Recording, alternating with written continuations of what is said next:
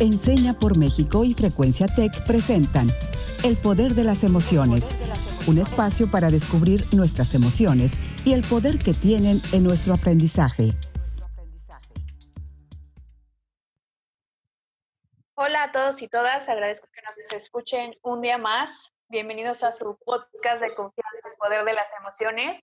Hoy tenemos un tema que me gustaría que ya no fuera tabú en nuestra sociedad, pero creo que nos vamos a dar cuenta a lo largo de este programa que aún nos falta mucha información y aún hay muchos prejuicios que rodean esta conversación. Así es, querida Ale, tristemente es así, pero este programa de radio, El Poder de las Emociones, es uno de tantos espacios que habremos de seguir erigiendo, generando para que este tema deje de ser, como tú dices, en una primera instancia un tabú, pero sobre todo un tema pendiente. Yo soy Raúl Carlín, ya los conocemos. También les doy bienvenida a la bienvenida a este espacio, al poder de las emociones. Hoy hablaremos sobre mm, diversidad sexual con Raúl Albores, quien es titular del programa especial de sexualidad, salud y VIH en la Comisión Nacional de Derechos Humanos. Eh, bienvenido, Raúl, ¿cómo estás? Muchas gracias, Tocayo. Estoy muy contento de que nos hayan invitado. Eh, me parece que es bien importante que desde el sector educativo, público y privado, eh, así como en el sector empresa, lo quiero pensar de alguna manera, eh, se aborden estos temas que son pues del día a día y que son importantísimos. Pero gracias, gracias por, por el espacio.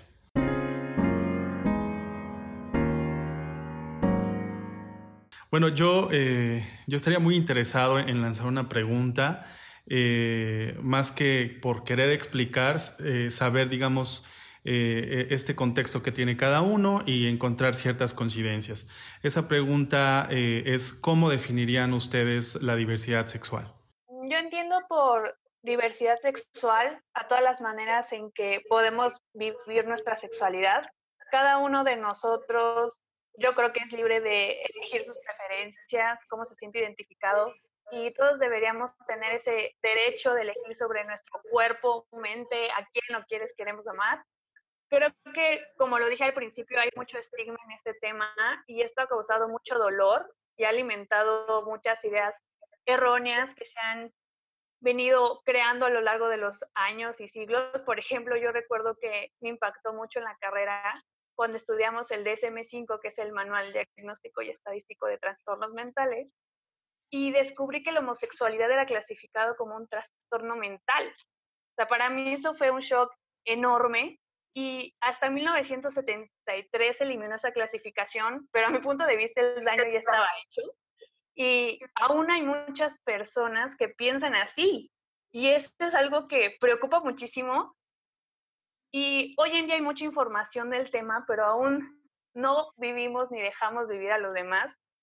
Creo que la ignorancia sigue causando mucho daño. Pero también quiero saber, Raúl, ¿tú qué piensas de este tema? Pues estoy 100% de acuerdo contigo. O sea, creo que ya hay un daño que está hecho, hay una herida que está, que sigue abierta y, hay que, y es por eso tan importante, es un imperativo, un imperativo seguir hablando de estos temas desde otra perspectiva, desde otro cristal. Yo entiendo más bien la diversidad sexual como tú, como un pantone enorme de posibilidades que existen en términos de orientación sexual, de identidad sexual, de identidad de género. Em, que las personas asumen como propias.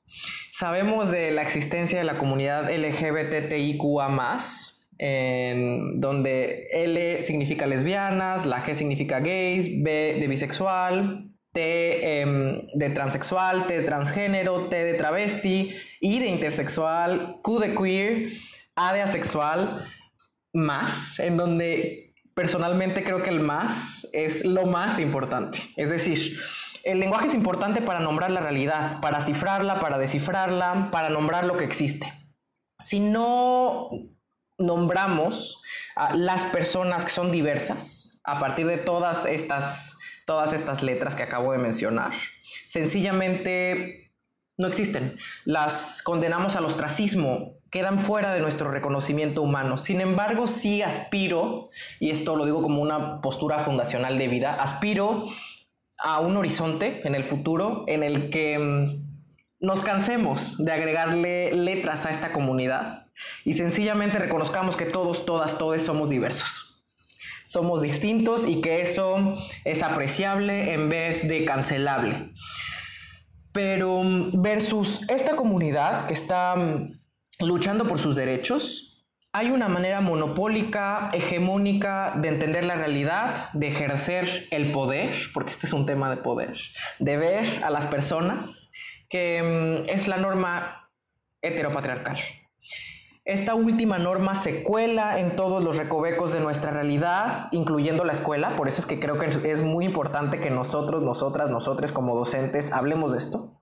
Y la manera en la que nos domina esta norma heteropatriarcal es conquistando nuestros cuerpos. O sea, creo que esa es una de las maneras en las que esta norma nos conquista. E insisto, nuestro rol como agentes educativos en ese sentido es defender el derecho que tienen nuestros, nuestras estudiantes de tener, asumir y mostrar libremente la divergencia de sus cuerpos. ¿Qué opinas tú, querido Tocayo? Pues sí, es, un tema bastante amplio, me gusta el, abordaje que realizan, eh, bastante incluyente.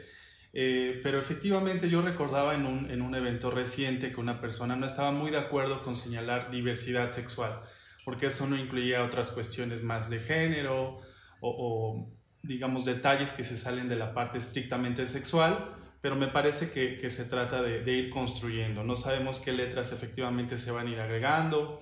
Eh, o qué concepto vamos a homologar, ¿no? Incluso a nivel internacional, pues no hay un consenso muy particular respecto de, qué letras sí, qué letras no. Hay gente que señala que si señalas LGBT nada más es este, algo excluyente em, y, cuestiones de ese tipo, eh, pero me parece que se trata de sumar, llegar a acuerdos. Eh, la parte queer, pues, pues, sabemos que en México hasta hace algunos años era un poco extraño eh, como la parte de la Q, pero se trata de sumar y efectivamente, digamos, sin sin extenderme demasiado, eh, desde el programa, bueno, para empezar el programa, mi cargo es Programa Especial de Sexualidad, Salud y VIH, entonces ya abarca muchísimos temas, esa es otra parte, ¿no? Em, hay personas que vinculan a la diversidad sexual con el VIH, hay otras que se ofenden, entonces eh, es muy importante llegar a acuerdos y escuchar a todas las partes, pero sí, eh, también algo que me gustaría destacar es la parte de la expresión de género, ¿no? Eh, que muchas veces atiende a una cuestión de apariencia, otras veces eh, no. Eh, eso es lo que proponen algunas personas, pero sí la parte de diversidad sexual me parece que no siendo tan formal, abarca muchísimos temas. Hace poco se abordaba la parte de, el tema, perdón, de PIN parental hacia la niñez, las adolescencias. Ese es otro tema que entra, ¿no? Dentro de estas cuestiones. ¿Por qué? Porque pues eh, dentro de lo LGBTTIQA también entra la niñez y la adolescencia. Entonces, es una variedad de temas bastante, bastante eh, amplia, eh, pero me parece que esa es la idea, hablarlo en las aulas, hablarlo en las escuelas, en las universidades, más allá de normalizar el tema para hacerlo algo cotidiano, porque sabemos que, que vivimos en el día a día con eso, ¿no? El profesorado, el alumnado, eh, somos gays, somos lesbianas, heterosexuales, bisexuales, eh, algunas personas eh, apelamos más a cuestiones mm, no binarias, entonces es, es, algo bastante enriquecedor, pero es importante que se hable. Y ojo, hay términos muy técnicos, efectivamente, pero también tenemos este otro recurso que es el hablar en un lenguaje ciudadano, entonces me parece que no hay pretexto. Estoy completamente de acuerdo contigo, Raúl, y la verdad es que qué bueno que, lo, que, tocas este tema, porque a veces pareciera que em, caemos en el vicio de suponer que este es un debate consumado.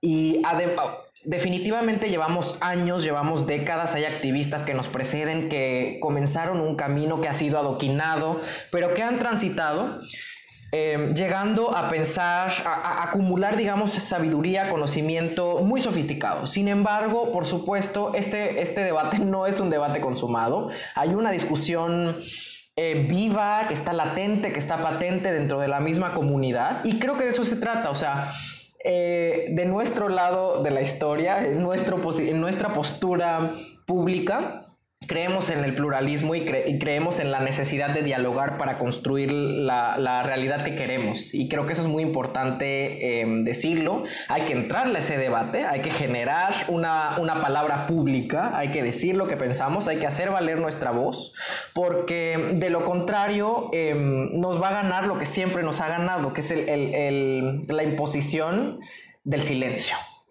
Ah, eso, es lo que, lo que nos.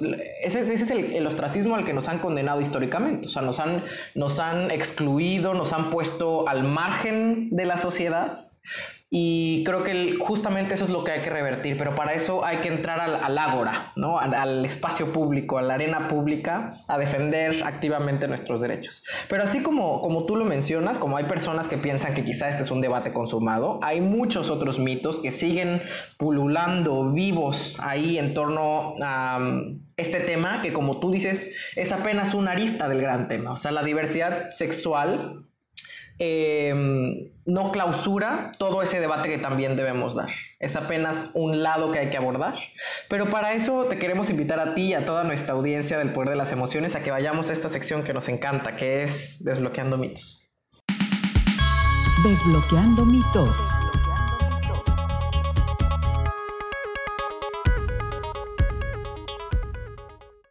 Perfecto, la dinámica es la siguiente. Yo voy a mencionar algunos enunciados Raúl nos contará desde su experiencia si considera que es un mito o realidad y Luis Raúl nos va a dar su opinión de si estamos en lo correcto o no.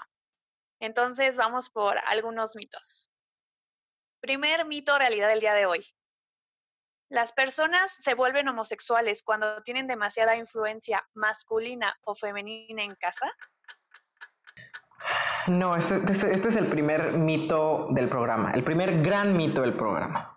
Hay muchas personas que siguen creyendo que la, homosexual, la homosexualidad es un, defecto adquirido. No es ni un defecto ni es adquirido. Em, la homosexualidad y en general la orientación sexual no es un derivado de la educación que se vive en casa. Si así lo fuera, no existirían los homosexuales, porque, oh sorpresa, todos provenimos, como nos suelen recordar en no pocas ocasiones em, nuestros adversarios políticos, todos provenimos de un padre y una madre, de un esperma y un óvulo. Entonces, em, opera de la misma manera en el otro sentido. Em, la orientación sexual de las personas no es resultado de su educación. Por eso este es un mito. ¿Qué opinas tú, Tocayo? Así es, eh, más allá de lo que pudiéramos profundizar en este mito, eh, pues sabemos eh, que lo masculino, lo femenino también atraviesan cuestiones de género, que son construcciones sociales, pero desde luego este mito es, absurdo. digo, si, se tratara de eso, pues habría mucho más número de personas homosexuales, que justo es, digamos, un, un tema aparte, ¿no? Porque nos llaman minorías cuando probablemente no lo somos, entonces es totalmente un mito y depende efectivamente de la, de la vivencia de cada quien. Hay quien se permite descubrir su sexualidad, explorar, experimentar, hay quien no, eh, o lo hace ya muy tarde, eh, lo cual no tiene nada de malo, pero sí, eh, efectivamente es un mito, no tiene nada que ver. Eso atañe a las vivencias de cada quien, a la atracción física que pueda sentir por una persona o por todas las personas. Entonces, es, es un mito, desde luego. Ahora yo tengo otra duda. ¿La niñez y las juventudes trans son un invento de la ideología de género? ¿Qué te parece, Raúl?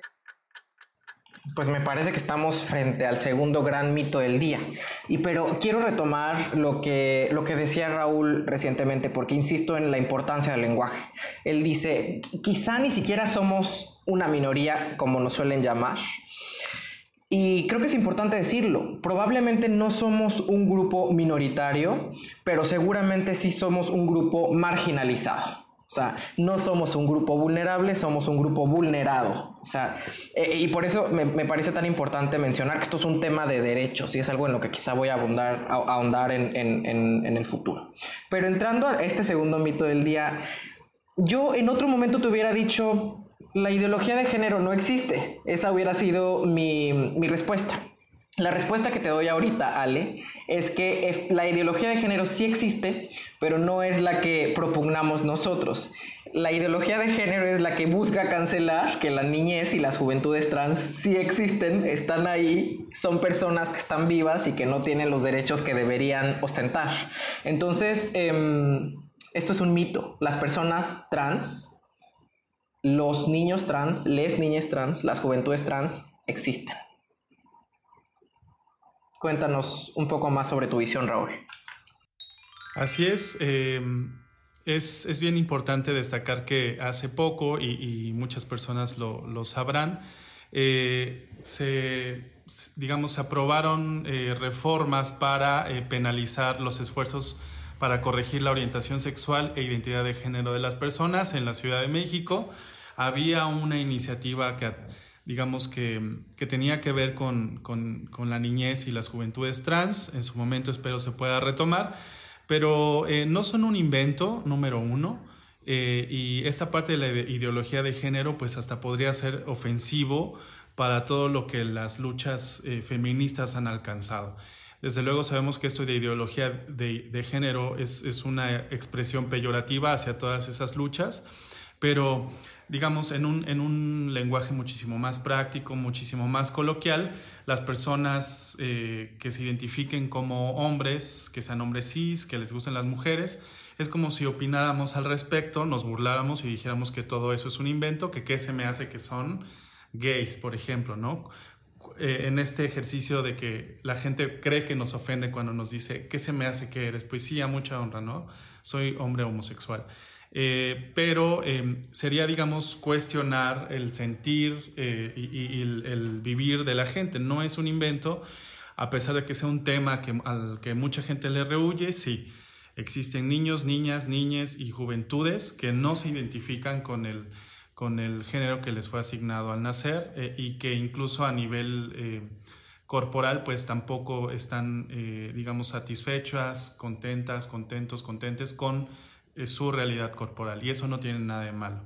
Y lo de ideología de género, pues sí es ofensivo. Eh, me parece que, digamos, las personas que utilizan estas frases en un sentido negativo ignoran toda la historia de los movimientos feministas, toda la lucha que se ha eh, intentado emprender en favor de la igualdad, de la responsabilidad sexoafectiva para los hombres también. Entonces, eh, desde luego es un mito y es muy lamentable y muy ofensivo y doloroso sin lugar a dudas hay mucha información que tenemos que buscar y hacernos conscientes de la realidad de nuestra sociedad. Y creo que dejarnos de salir de ese estereotipo de vida que a muchos nos marcaron, y es obligación de nosotros hacerlo. Último, mito realidad, que la verdad hasta me siento mal de decirlo, pero aquí va. ¿Se puede convertir a una persona para que deje de ser homosexual? No, no, no. No, no se puede. Me parece que este es el, gran tercer mito del día. Y no se puede. En el primer mito justamente abordé que la orientación sexual, la identidad de género, no depende de tu educación. Ese es un, es de hecho un, un argumento en contra de, por ejemplo, la causa de la adopción homoparental. Bueno, porque piensan que mm, los niños, las niñas, les niñas adoptados van a desviarse, esto lo pongo por supuesto entre comillas, van a desviar su orientación o van a desviar su identidad de género. Eso no sucede porque tu orientación sexual no se convierte a partir de la educación ni a partir de algún otro tratamiento o intervención. Y eso es algo, quiero retomar justamente, Raúl acaba de mencionarlo en el mito anterior, porque el Congreso de la Ciudad de México recientemente aprobó la prohibición de estas llamadas terapias de conversión, algo que también, entre comillas, que buscan, de nuevo, entre comillas, corregir la orientación sexual y la identidad de género de las personas. Esto... Em, me pone muy alegre porque habrá sanciones para quienes la sigan ofreciendo como un servicio es una completa charlatanería, es discriminación pura y dura, porque como bien nos recordó Ale, ser em, gay, ser divergente, ser, tener una, no ser cisgénero, no es un trastorno, no es una desviación, no es una enfermedad. No hay nada que curar. Este es el tercer gran mito del día. ¿Qué opinas, Raúl? Así es, coincido. Eh, y más allá de que sean un acto de discriminación, una charlatanería, un negociazo también, que juega con la dignidad de las personas, eh, los ecosics son tortura. Eso debe de quedar muy claro porque implica muchos daños, no nada más a nivel psicológico. Em, no sé si lo pueda mencionar y el horario en que, digamos, de la transmisión per se, pero implicaba, lo voy a dejar así, daños físicos a las personas en, su cuerpo. Entonces, eh, eh, yo también celebro que el Congreso haya aprobado esto. no podemos disfrazar a la tortura de, de otra manera, ¿no? Eh, y esto es solo, un, eh, solo el comienzo en esta isla de derechos humanos que me comentan en el resto del país. Somos una isla como ciudad, eh, somos de avanzada, pero ojalá se pueda replicar en toda la República porque es algo bastante lamentable. Así como la heterosexualidad no es una enfermedad, tampoco lo es la homosexualidad, la bisexualidad, ser lesbiana, ser trans, no tiene nada que ver. es, es, una realidad eh, es una forma de vida y, tiene que ver totalmente con la dignidad de las personas. Entonces, eh, no hay nada que convertir ni que corregir. Ya habían mencionado el antecedente del manual de enfermedades mentales, la OMS también desde 1990 eh, no, lo, no lo considera como una enfermedad, entonces digamos, es, un debate que tendría que ser superado o tendría que haberse superado hace muchos años, pero justo este tipo de ejercicios celebro mucho que lo, que lo realicemos para eh, llegar a otro tipo de públicos y que quede bastante claro que eh, no hay nada que corregir ni convertir. Pues muchas gracias Raúl, la verdad es que em, celebro, aplaudo este ejercicio que tú también comentas, creo que es un, esto que estamos generando es un gran espacio para hacer llegar a nuestras audiencias la información de la que necesitamos hablar. Y mm, quiero compartirte lo que desbloqueo hoy, a ti, a Ale y a toda nuestra audiencia y desbloqueo, em, insisto, lo tristemente necesario que resulta seguir recordándole a nuestra sociedad que no ser una persona cisgénero o heterosexual no debería restarte derechos. Hay que recordar que el patriarcado em, se manifiesta en la escuela también, en los cuerpos que la escuela patriarcal nos forma y nos uniforma y de esa manera cancela a los cuerpos que son divergentes, que son disidentes y que ponen en tela de juicio lo que acordémonos es un sistema político. O sea, esto no es una casualidad. Y por eso es tan importante, diría yo, incluso revolucionario defender las, las identidades subjetivas dentro de la escuela, porque se oponen a un proceso de conquista de conquista del territorio que son nuestros cuerpos. Por eso em, no nos hagamos bolas, esto es un tema de derechos. Y el, el, génesis de nuestra lucha debe ser la defensa ultranza de nuestros cuerpos divergentes, de la defensa ultranza de nuestros cuerpos disidentes. Em, a los docentes nos toca garantizar espacios seguros para precisamente que nuestros estudiantes sean diversos, libremente diversos, y seguir con la frente en alto. Como decía Pedro Lemebel, no necesitamos disfraz. Aquí está nuestra cara. Hablamos y seguiremos hablando por nuestra diferencia, defendiendo lo que somos, porque persisto en mi admirado Lemebel, a quien en Arbolo como mi lema, no somos tan raros.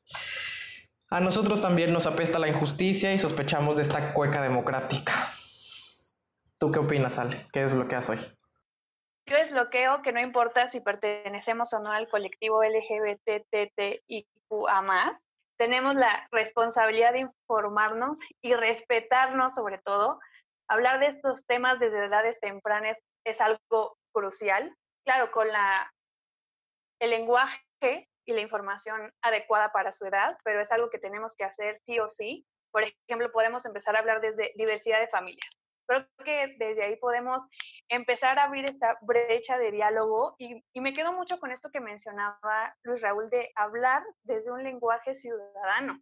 hay que implementar esto ya en nuestras aulas, en nuestras familias, en nuestro día a día. Es algo que urge y, recordar que nosotros como adultos transmitimos a veces una visión del mundo con prejuicios muy estereotipada y debemos de darles las herramientas a estas juventudes de que crezcan sin ser discriminados, pero tampoco ser los que discriminan. Creo que tenemos que todo ser parte de este esfuerzo y, la verdad me quedo con, con muchas enseñanzas el día de hoy, pero también quiero saber, Raúl, ¿con qué te quedas? Pues lo que yo considero eh, eh, haber desbloqueado y también desde otros ejercicios en días pasados es que quisiera considerarlos a ustedes, Raúl, eh, Ale y a toda la comunidad que nos está escuchando, que ustedes también son personas defensoras de derechos humanos. No necesitan haber estudiado la licenciatura en Derecho ni trabajar en un organismo defensor de los mismos. Ustedes también lo son al, digamos, al llevar a cabo este tipo de ejercicios, de apostarle al lenguaje ciudadano, de tocar estos temas en las aulas, de involucrar a ciertas instituciones, aunque no sean públicas, eso no importa. Me parece que nos tenemos que poner la camiseta, aunque suene a, frase de empresa, pero sí poner la camiseta, eh, pero ponernos la camiseta de los derechos humanos. Y creérnosla, todos, todas, todos somos defensores de derechos humanos. Eso es lo importante, tenemos que replicar el mensaje eh, platicar con nuestros amigos, con el profesorado, con las autoridades administrativas. Muy, muy importante sería saber si, por ejemplo, en determinadas instituciones educativas se entiende esta parte del no binarismo y cómo son los documentos administrativos. Entonces es un tema bastante emocionante, al menos para mí, pero yo quisiera eh, llevarme eso y sin caer en, una especie de comercial, eh, recordar que desde la CNDH estamos dando digamos, eh, eh, una volcadura bastante, bastante importante hacia atender a las personas víctimas de derechos humanos. Ojo, no es necesario que vulneren sus derechos y hasta ese momento los atendemos, al contrario, también eh, digamos, trabajamos desde esta parte preventiva, pero replicando esfuerzos, eh, formando liderazgos o fortaleciendo los que ya existen.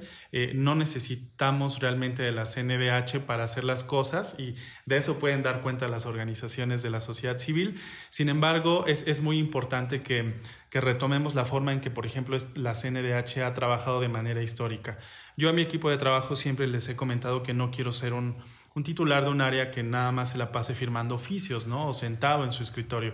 Me parece que hay que ir al territorio, hay que escuchar a la gente, hay que ir a los albergues, hay que hablar con las personas en situación de calle, las personas trabajadoras sexuales, personas usuarias de drogas. Es un, digamos, es un abanico de, posibilidades y opciones, eh, pero esa cercanía también es, la he replicado eh, como mensaje a otras instituciones que nos tenemos que acercar a las juventudes, nos tenemos que acercar también a la iniciativa privada. No tiene nada de malo que, que la CNDH no conozca per se de iniciativa privada, pero también existe un programa, así como el de VIH, un programa de empresas y derechos humanos. Entonces las posibilidades son infinitas.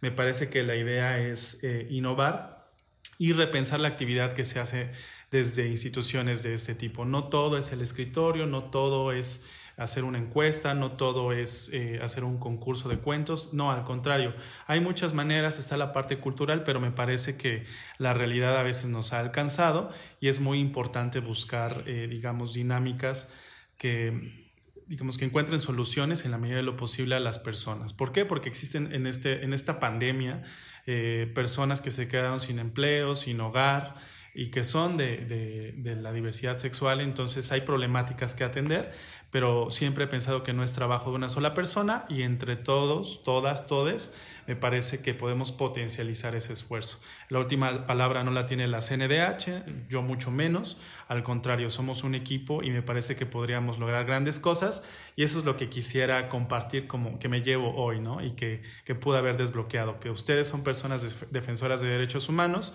y que coloquialmente hablando, si le echamos montón, vamos, vamos a estar mejor. Te tomo 100% la palabra, querido Raúl. Somos un equipo, seámoslo. Y a todos y a todas y a todos en casa queremos eh, invitarles a continuar esta reflexión más allá de este programa. Síganlo pensando, sigan cuestionándose esto a largo plazo. Y les dejamos esta pregunta. ¿Qué estamos haciendo como individuos y como colectivo para construir una sociedad en la que se respeten las identidades diversas? Y nuestra frase del día de hoy de nuestro querido Eduardo Galeano armados con la bandera del arco iris, símbolo de la diversidad humana, están revolucionando uno de los legados más siniestros del pasado.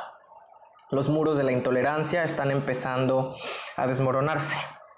Esta afirmación de la dignidad, que nos dignifica todo, nace del coraje de ser diferente. Yo soy Raúl Carlín. Ha sido un placer encontrarnos otra vez en el poder de las emociones. Gracias, Tocayo, por compartir el, espacio el día de hoy con nosotros y nosotras y nosotros. Hasta pronto. Pues quisiera eh, ponerme a disposición de todos, todas, todes. Eh, no están solas como personas, está la CNDH. Es muy importante que si existe una vulneración a derechos humanos, presenten su queja. Eso es muy importante. Eh, está la página, también puede ser por escrito, de manera presencial. Desde mi Twitter, me voy a permitir aventarme ese comercial, arroba Raúl Albores en ocasiones eh, comparto las maneras en que podemos contactar a la CNDH porque no todos, ni todas, ni todos sabemos cómo. Entonces, cuenten con, la comisión, eh, para eso está. Eh, no permitamos vulneraciones a derechos humanos de nadie.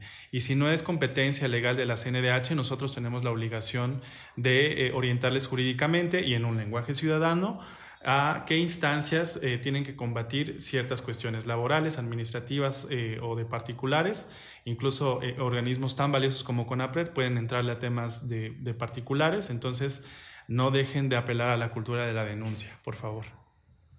Esto fue El Poder de las Emociones, un espacio para descubrir nuestras emociones y el poder que tienen en nuestro aprendizaje. Un programa producido por Enseña por México y Frecuencia Tech.